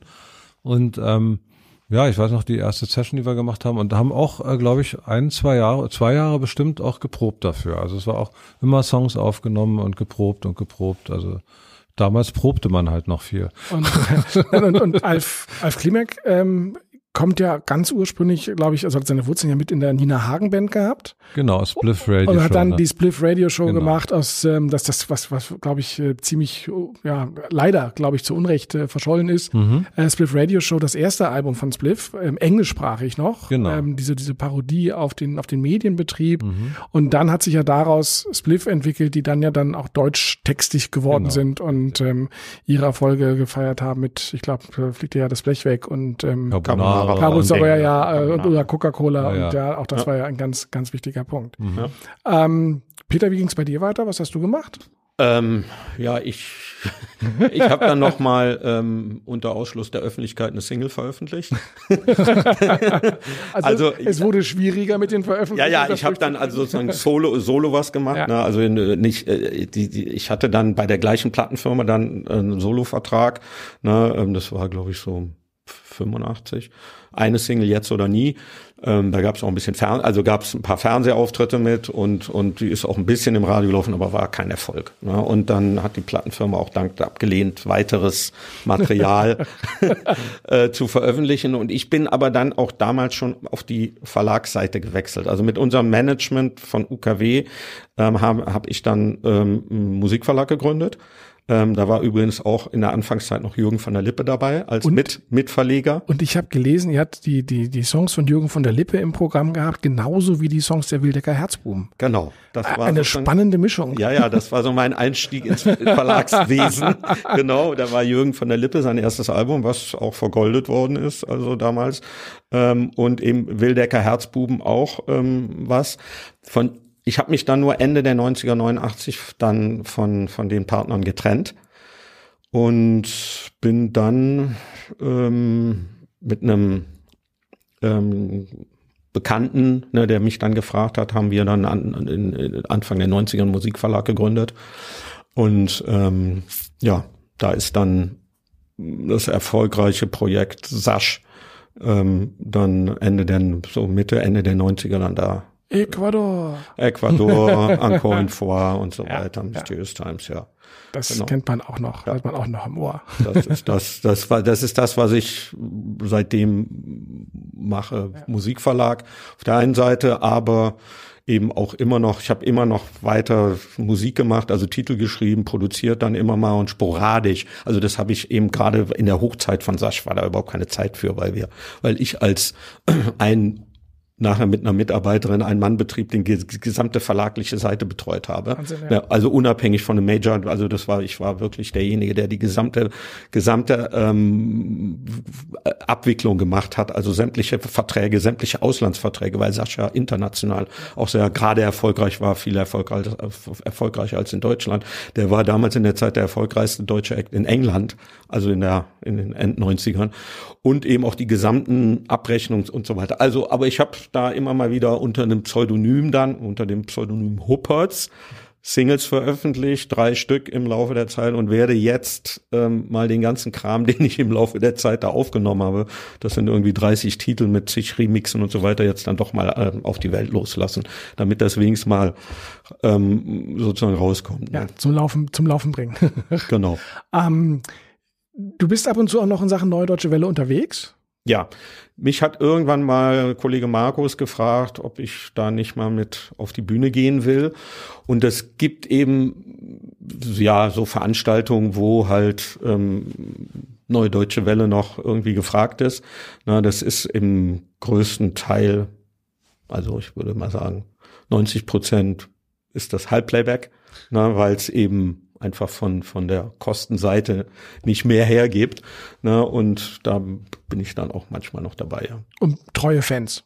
Es gibt, ja, ja, Ja. es gibt treue Fans, es gibt neue Fans, jüngere bis zu Kindern halt, ne, die mal bei ähm, bei Veranstaltungen, die nachmittags sind, haben wir dann plötzlich irgendwie Kinder dabei, die das Zeug ähm, kennen, ne, die Titel von damals. Also das ist schon überraschend. Sie reimen sich toll, man kann schnell mitsingen, das ist absolut kinderkompatibel. Ja, dementsprechend, also ich habe im Vorfeld gesagt, als ich jetzt die UKW-Songs zu Hause vorher nochmal gehört habe und ich auch in Erinnerung in meine eigene Jugend ver versetzt habe, ist meine kleine Tochter reingekommen, fand das sofort super und fand das toll und hat auch schnell mitbegriffen, wie das funktioniert und was sich reimt und die Refrains mitgesungen. Also das ist heute, glaube ich, absolut alles in der neuen deutschen Welle ist, ist super kinderkompatibel und ja auch auf die Art und Weise auch sehr zeitlos. Äh, Blackie, du hast auch noch eine Band aus den 80er Jahren, mit der du noch verwoben bist, ähm, nämlich Alphaville. Ach so, ja. Ja. Genau. Also, ja, nee, ich hatte auch, das war ja, weil die Other Ones waren im Luna Park sozusagen, das war der äh, Produktionsstätte Verlag von Alphaville eigentlich, die haben so eine Firma gegründet, die ist Luna Park und ähm, da haben wir dann natürlich auch die Alphavilles kennengelernt. Damals waren sie noch zu dritt, heute ist nur noch Marian sozusagen als Urbesetzer sozusagen dabei und ähm, also der Sänger und da hatte ich dann in den 90ern für Marian die Soloplatte produziert. Also er hat eine Soloplatte gemacht, also die hieß dann auch Marian Gold. Und ähm, ja, dann haben wir sehr viel zusammen Musik gemacht und jetzt hatte ich das letzte Alphabet-Album, habe ich jetzt auch produziert. Also das, was jetzt vor zwei, drei Jahren rausgekommen ist, genau. Und mit Marian, der ist dann in meine Gegend gezogen, also ins gute alte Zehlendorf, Schlachtensee, weil er, ich konnte ihn dazu anspitzen, irgendwie immer aus der Stadt am Kudamm irgendwie rüberkam, und, oh Gott, hier ist aber toll, ich, ja, hier ist es am schönsten. und, ja, und jetzt ist er, hat er irgendwie Vorher hat er irgendwie anderthalb Kilometer weiter weg gewohnt, jetzt ist er gerade umgezogen, jetzt wohnen wir irgendwie 700 Meter auseinander. Also es wird immer, immer dichter. und wir sehen uns halt doch sehr oft halt, ja. Ähm, was wollte ich sagen? Achso, ja, genau. ähm, mir ist gerade noch eine Frage aufgepoppt, ganz spannend, weil ihr sie erwähnt hattet, äh, in so einem ganz, ganz kleinen Nebensatz.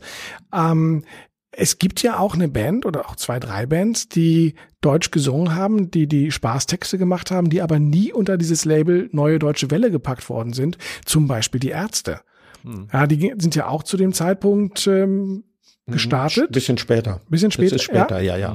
ja. ja. ja das war, die waren, also ich weiß, da hatten wir uns schon aufgelöst und da hat mir jemand so die ersten Sachen von Ärzten vorgespielt und da sagte ich, oh, klasse. Ja. 85 oder so. Ja, die also kamen sind, also danach. sind die im Fahrt, im Fahrtwasser der neuen deutschen Welle ähm, sozusagen die Nutznießer gewesen, dass da Ja, die das kamen ja eigentlich eher vom wurde. Punk halt. Ja, das ne? ist Ja, ja, ja, dies, das war schon, eigentlich vom Punk. Tote Hosenärzte, ja, Ja. und ähm, Naja, weil das, das ja sich auch jetzt seit langer, langer Zeit sehr erfolgreich hält, ähm, der Ärzte. ja, ja, klar. Naja, klasse Band, tolle Titel. Das ist einfach, ähm, Große Fanbase hier in Berlin, ja, Ja, auch, auch ja, ja, Absolut. ja, ja, klar. Ja. Ähm, naja, da wurde ja, ich meine, diesen Begriff, den, den haben, den haben ja nicht die Musiker geprägt, Neue Deutsche Welle. Ne? Also ich habe den das erste Mal in der Bravo gelesen. Ich weiß nicht, ob die den erfunden haben oder so, keine Ahnung. Ähm, äh, und ähm, da wurde ja auch viel rein, reingepackt, was da nun weiß Gott nicht wirklich reingehörte oder so. Ne? Also ich meine, Spider Murphy Gang zum Beispiel war eine, war auch eine angebliche NDW-Band. Ich meine, das war eine Rock'n'Roll-Band. Die Ja, haben schon viel früher, klar. vorher ja schon Musik gemacht. Die hatten nur zur gleichen Zeit eben diesen Erfolg mit Skandal im Sperrbezirk und und und deswegen haben die auch dieses Label gekriegt. Ne? Und es gab ja dann auch Leute, die damit auch bloß nichts zu tun haben wollten. Ich weiß noch von Bab. Bab wollte Ja. ich gerade Bab, sagen. ne, mit denen sind wir ja damals zusammen in, in, in, in der Dortmunder Westfalenhalle aufgetreten. Ne, ähm, da war also Bab dabei, ideal, soweit ich mich erinnern kann. Hubert Ähm, K. war dabei. Hubert K. war dabei. Oh Gott. Ich weiß. Fräulein Menke war auch, glaube ich, noch da. Oder war die da? Ja, ich glaube, die, glaube, war die auch, war auch dabei. Kann auch, also jedenfalls, und Bab war da auch da und die wollten mit NDW nun weiß Gott nichts zu tun haben. Ne? Also die waren da schon so, also ich sag's jetzt mal so ein bisschen böse, ne? die waren da, nein, das, wir machen ja die wahre Musik und ihr macht da so Schlager. so ein bisschen, ja, die, sonst die, wie, ne? die Wir sind ja die, neuen wirklichen Künstler, ne? Und ihr macht da so komisches Zeug. Ganz spannend, ich habe heute äh, die Musik, meinem Musikmanagement äh, Marketing unterrichtet und ich habe die 20, 22-Jährigen gefragt, was verbindet ihr noch mit dem Label Neue Deutsche Welle? Und in der Reihenfolge, wie es genannt, genannt worden ist, Nena, Trio, Nina Hagen, Kraftwerk. Ja, wozu man die letzten beiden auf jeden Fall nicht zur neuen deutschen Welle Ja, gehören, aber das ist so nicht, äh, das, was tatsächlich heute in den Köpfen der, der, der jungen Leute hängen geblieben ist. die haben uns zwar beeinflusst, also gerade Nina Hagenband hat mich ähm, ne, ähm, beeinflusst, ne, äh, zum Beispiel, ne, Kraftwerk nicht so, aber das, ne, die elektronische Seite natürlich bei Kraft, Kraft, Kraftwerk hat natürlich eine Rolle gespielt. Ne, die haben, haben ja auch international ähm, diese New Wave Ne, ähm, daher kommt ja neue deutsche Welle, ne, New Wave Begriff ne, aus England ähm, kam der ja in erster Linie kamen diese Bands, die auch mich beeinflusst haben, ne, musikalisch. Also ähm, und vielleicht daher, dass dass man sagt, die klingt, das klingt ja so ähnlich, ne, aber wenn dann klang die neue deutsche Welle so äh, beeinflusst durch Kraftwerk und vielleicht auch Nina Hagen, Nina Hagen Band. Ne. Ja, so die englischen Sachen, die wir, wir gehört haben, weiß ich noch immer. Also wir saßen ja immer nach dem Proben in irgendeiner Kneipe, haben noch ein bisschen gesprochen, was wir gemacht haben. Da lief doch immer, was war denn das? War The Neck, ne? Damals noch? The Neck zum The Neck, Beispiel. Police halt. Und das waren so die Sachen, wo wir auch immer. Ja, auch so Duran Duran und, und so die, ne, also so diese, diese Pop. Haben die nicht später Duran Duran, oder? War das nicht auch?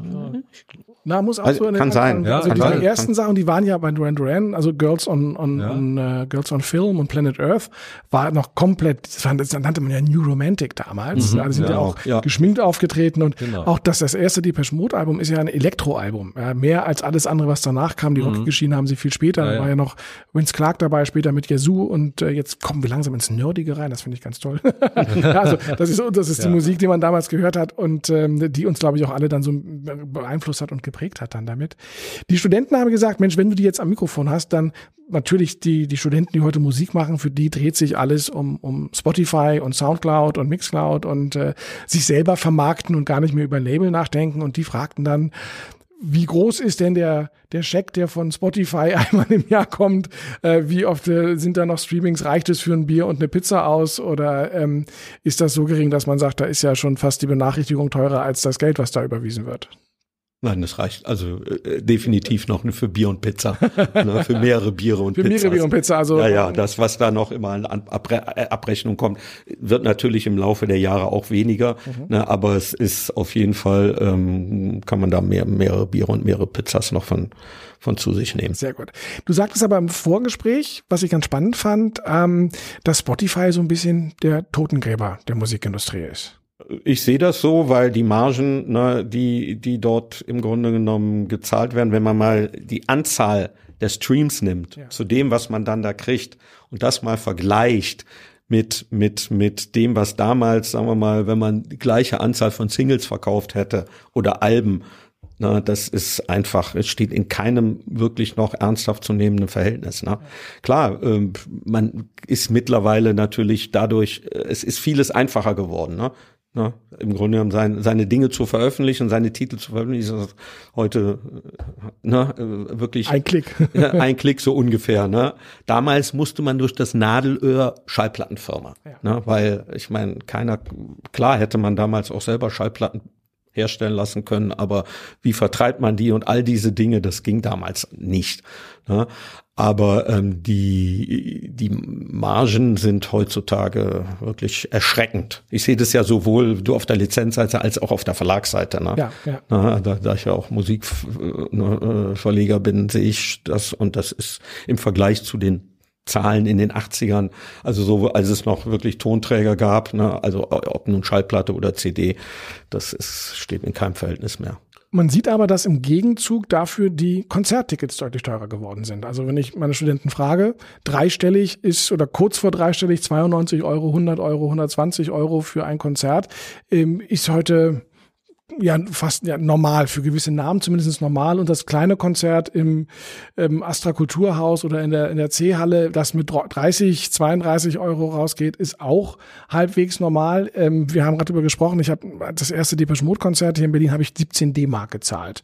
Das sind umgerechnet 8,50 Euro. Also da hat da hat sich sehr sehr viel verschoben von den ähm, Einnahmequellen. Wisst ihr noch, was eure Konzertkarten damals gekostet haben? Für 20 Mark oder so. Nein, am Anfang, ganz am, na gut, am Anfang, na gut, Ja, da haben wir für aber 7 Mark nachher. gespielt. Also, Oder fünf vielleicht Ja, ja. Oder manchmal auch um die allerersten Konzerte umsonst. Hm. Na, damit Fürs, wir überhaupt, fürs Freibier. fürs Freibier, damit wir überhaupt auftreten. Also das war, ähm, aber das war nicht, das ist schon richtig, ne? Das, was du sagst, ne? Dann, wie wir bekannt waren, haben die vielleicht 20 Mark gekostet, ne? Also 10 Euro. Ja gut, aber das hat sich ja nun auch, wie Peter auch gerade gesagt hat, so ein bisschen verschoben halt das Ganze. Also du nicht mehr durch die Tantiemen sozusagen Einnahmen hast, also durch die Plattenverkäufe. Das ist, also da hast du, glaube ich, als Top 3, die Top 3 in Deutschland in den Charts verdienen vielleicht noch richtig Geld damit, äh, würde ich mal sagen. Aber der Rest irgendwie, da verdienst du nicht mehr so viel Geld halt. Ne? Du kriegst halt natürlich äh, die Autorenrechte von Radioeinsätzen, von Fernseh, äh, und so weiter. Aber einfach die Plattenverkäufe, das ist halt einfach weggefallen. Und jetzt haben sich natürlich alle gesagt, gut, wo können wir noch verdienen? Also aber Live-Auftritten. Und äh, da ja Plattenfirmen ja auch so frech sind und jetzt auch von Live-Auftritten Geld haben wollen, zum Teil, was ich echt unglaublich finde eigentlich. Also gut, sicher irgendwo berechtigt, wenn man Künstler richtig groß macht halt, aber was die äh, da nicht machen für die Live-Auftritte und was sie da haben wollen, zum Teil finde ich schon ziemlich unverschämt. Ich weiß nicht, ob es immer noch so ist, aber es war so vom vor zehn Jahren fing das so an, glaube ich, und das fand ich irgendwie irgendwie nicht so lustig. Also in allen Verträgen stand halt drin, wie viel Prozente sie haben wollten. Das ist, ja. Ja, klar. Die, Weil sie Mist gebaut haben, wie du schon eigentlich gesagt hast. natürlich, sie haben ja den Trend verschlafen. Die haben ja Genau. den, den ganzen Absolut, ja. Internet, die, na, die neuen Vermarktungswege ver, verschlafen. Ja, das ging ja, äh, na, wir haben ja vorhin drüber gesprochen im Vorgespräch, na, dass die, ähm, die, die Möglichkeit, dass das plötzlich ein Vertriebsweg ist, na, ähm, da war keiner in der Lage zu sagen, hey, das müssen wir gemeinsam anpacken. Na, und das ist, wir haben die Rechte, das ist ja der Punkt. Sie haben die Rechte, Sie können bestimmen, was passiert. Sie hätten bestimmen können, was passiert. Na, und waren nicht in der Lage, weil jeder einen eigenen Weg gehen wollte. Na, Sony wollten eine eigene, haben sie ja, glaube ich, damals auch ein, ein eigenes Portal eröffnen, äh, Universal und so weiter. Und wer hat's dann richtig gemacht? Apple. Ja, Apple waren die ersten, die es richtig gemacht haben, na, wo man dann die Dinge kaufen konnte, downloadmäßig und so. Ne? Aber da war die Industrie nicht so in der Lage. Und seitdem Dann, dann war der, Bann, der Deich gebrochen im Grunde genommen und äh, Ja, und dann kamen nachher diese Streaming-Geschichten, ne, hat auch jemand anders gemacht. Das, da hat auch Apple den Trend verschlafen dann. Ne? Aber das ist immer wieder die arrogante, die sozusagen in einem gemachten Nest sitzen um, und nicht mitkriegen, dass die Welt sich verändert. Ne? Und das das, das ist ja schon fast ein perfektes Schlusswort. genau. dass die Welt sich verändert. Ähm, ihr seid der Musik treu geblieben. Gibt- es jetzt noch irgendwas, wo ihr sagt, wow, das war, war für mich die neue deutsche Welle, das war das Größte, das Schlimmste, das Anstrengendste, das Schönste, ähm, wo ihr sagt, ich verbinde damit Punkt, Punkt, Punkt, Punkt, Punkt für mich?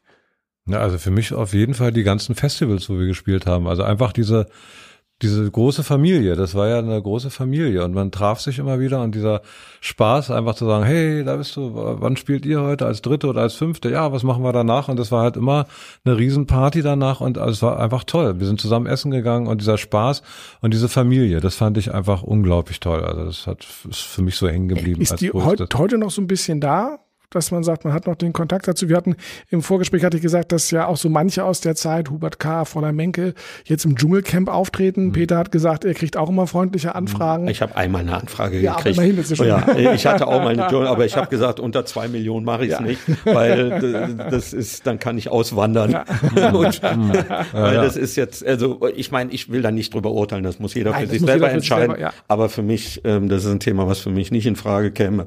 Ähm, wie gesagt, außer die Summe wäre entsprechend. dann wäre ich auch käuflich. Aber ähm, ja, also ich natürlich, ich habe immer noch Kontakt zu zu zu äh, na, manchen Kollegen, weil wir ab und zu mal auf gemeinsam auf der Bühne stehen, na, bei bei manchen Veranstaltungen. Aber das ist äh, nur ein rein geschäftlicher. Da, ge- also es gibt im Grunde genommen keinen wenn ich nachdenke, keinen, zu dem ich dann jetzt noch ein freundschaftliches, so ein richtig freundschaftliches Verhältnis habe. Ne, ich verstehe mich mit allen gut, aber na, das ist, ähm, da sind meine, ja, die Zeit, Also- haben sich die Zeiten geändert einfach. Sommersprossen UKW eine schöne Erinnerung. Ja, klar, eine sehr schöne. Ich meine, ne, wer, wer, wer kann seinen Enkeln erzählen, dass er mal Ja, das ist wohl wahr. Genau. Okay, meine Herren, ich bedanke mich ganz, ganz herzlich, dass ihr euch die Zeit genommen habt und auf den Weg gemacht habt hier in das Studio und ein bisschen erzählt habt, wie das damals war in den 80ern in Westberlin und dann auch darüber hinausgehend natürlich die Welttournee von Spandau bis nach, äh, bis nach Zehlendorf ähm, und ein bisschen uns den Einblick gegeben habt äh, in, in die Sommersprossen und den UKW und alles, was danach noch kam. Super, super spannend. Äh, mir hat das ganz viel Spaß gemacht. Also dementsprechend ganz, ganz dickes Dankeschön an euch. gerne. Ja, uns Ebenfalls. auch Vielen Dank. mit größter Freude. Okay.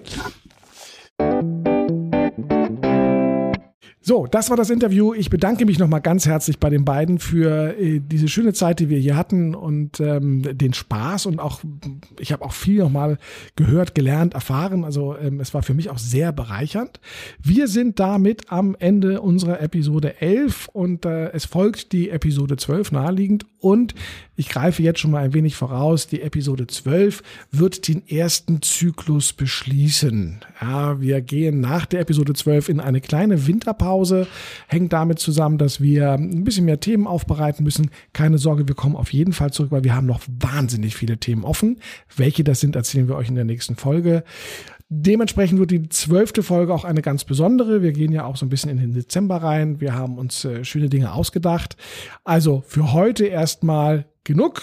Vorfreude schaffen auf die zwölfte. Ein kleiner Abschied wird da auf uns zukommen.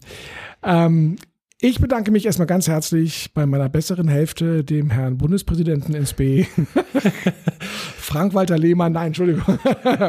Benjamin Lehmann. Ja, und ich bedanke mich bei Markus Bartelt für das tolle Interview und ich möchte mich, wir möchten uns unbedingt bei euch noch bedanken. Wir hatten nämlich tolle Rückmeldungen, die meisten ja. per Mail auf die Mauerfolge, auf das tolle Interview mit Thomas Bechtle zum Thema Mauerfall. Seine Eindrücke, dafür sagen wir ganz herzlich Danke. Wir freuen uns auf neue Eindrücke, hier vielleicht zur Folge 11 oder Themenideen für den nächsten Zyklus des Rendezvous unterm Neonlicht und uns schreibt man am besten wie, Markus? An Rendezvous unterm Neonlicht, alles in einem Wort, at googlemail googlemail.com oder gmail.com. So ist das. Wir wünschen euch eine gute Zeit, viel Spaß mit der nächsten Folge und wir freuen uns jetzt schon drauf. Tschüss. Tschüss.